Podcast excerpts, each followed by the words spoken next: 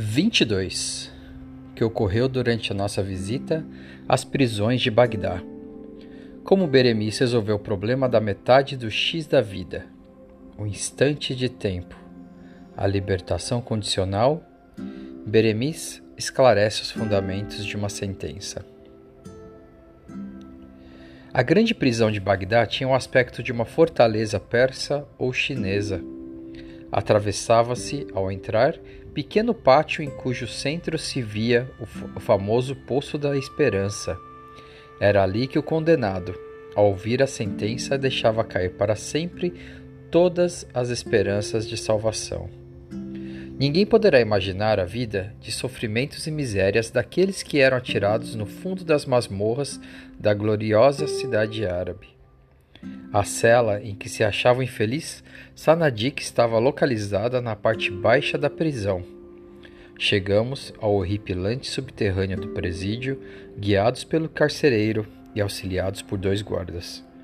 Um escravo núbio, agigantado, conduzia o grande archote cuja luz nos permitia observar todos os recantos da prisão. Depois de percorrermos um corredor estreito, que mal dava passagem a um homem, descemos uma escadaria úmida e escura. No fundo do subterrâneo achava-se o pequeno calabouço onde fora encarcerado Sanadik. Ali não entrava a mais tênue réstia de luz. O ar pesado e fétido mal se podia respirar, sem náuseas e tonteiras. O chão estava coberto de uma camada de lama pútrida e não havia entre as quatro paredes nenhuma peça ou catre de que se pudesse servir o condenado.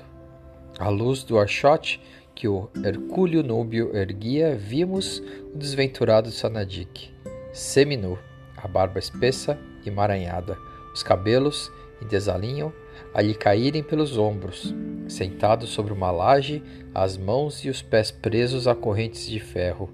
Beremiz observou em silêncio, com vivo interesse, o desventurado Sanadik. Era inacreditável pudesse um homem resistir com vida durante quatro anos àquela situação desumana e dolorosa. As paredes da cela, cheias de manchas de umidade, achavam-se repletas de legendas e figuras, estranhos indícios de muitas gerações de infelizes condenados. Tudo aquilo Beremice examinou, leu e traduziu com minucioso cuidado, parando de quando em vez para fazer cálculos que me pareciam longos e laboriosos. Como poderia o calculista entre as maldições e blasfêmias descobrir a metade do X da vida? Grande foi a sensação de alívio que senti ao deixar a prisão sombria, onde eram torturados os míseros detentos.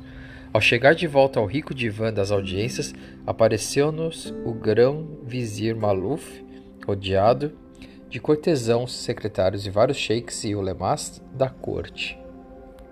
Aguardavam todos a chegada de Beremice, pois queriam conhecer a fórmula que o calculista iria empregar para resolver o problema de metade da prisão perpétua. Estávamos à vossa espera, ó calculista, cortejou afável vizir, e peço-vos apresenteis, sem mais delonga, a solução do grande problema. Temos a maior urgência em fazer cumprir a sentença do nosso grande emir. Ao ouvir essa ordem, Beremiz inclinou-se, respeitoso, fez o habitual salã e assim falou. O contrabandista Sanandik, de Bássora, preso há quatro anos na fronteira, foi condenado à prisão perpétua. Essa pena acaba, porém, de ser reduzida à metade por justa e sábia sentença do nosso glorioso califa Almotassem, comendador dos crentes, sombra de Alá na terra. Designamos por X o período de vida de Sanadik, período que vai do momento em que foi preso e condenado até o termo de, seu, termo de seus dias. Sanadik foi, portanto, condenado a X anos de prisão, isto é, a prisão por toda a vida. Agora, em virtude da régia sentença, essa pena irá reduzir-se à metade. Se dividirmos o tempo X em vários períodos, importa dizer que a cada período de prisão deve corresponder período igual de liberdade. Perfeitamente certo, concordou o vizir com um ar de inteligência. Compreendo muito bem o seu raciocínio.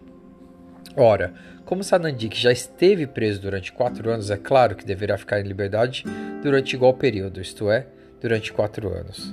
Com efeito, imaginemos que um mago genial pudesse prever o número exato de anos de vida de Sanadik e nos dissesse agora: esse homem, no momento em que foi preso, tinha apenas oito anos de vida.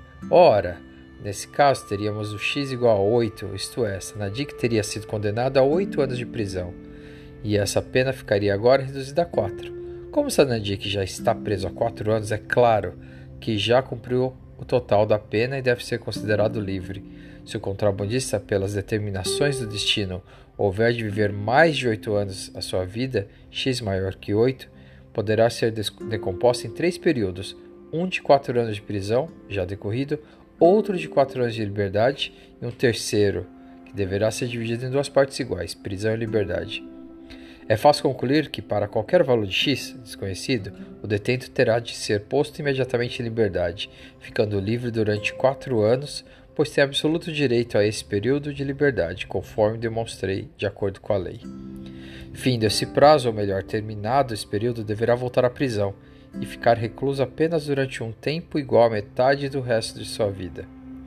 Seria fácil, talvez, prendê-lo durante um ano e conceder-lhe liberdade liberdade durante o ano seguinte. Ficaria, graças a essa resolução, um ano preso e um ano solto, e passaria desse modo a metade de sua vida em liberdade, conforme manda a sentença do rei. Tal solução, porém, só estaria certa se o condenado viesse a morrer no último dia de um de seus períodos de liberdade. Imaginemos que o efeito que Sanadik, depois de passar um ano na prisão, fosse solto e viesse a morrer, por exemplo, no quarto mês de liberdade dessa parte de sua vida, um ano e quatro meses, teria passado um ano preso e quatro meses solto. Não estaria certo. Teria havido erro no cálculo. A sua pena não teria sido reduzida à metade. Mas simples seria, portanto, prender Sanadik durante um mês e conceder-lhe o mês seguinte de liberdade. Tal solução poderá, dentro de um período menor, conduzir a erro análogo. E isso acontecerá com prejuízo para o condenado, se ele, depois de passar um mês na prisão, não tiver a seguir um mês completo de liberdade. Poderá parecer, direis que a solução do caso consistirá, afinal, em prender Sanadik um dia e soltá-lo no dia seguinte, concedendo-lhe igual período de liberdade e proceder assim até o termo da vida do condenado.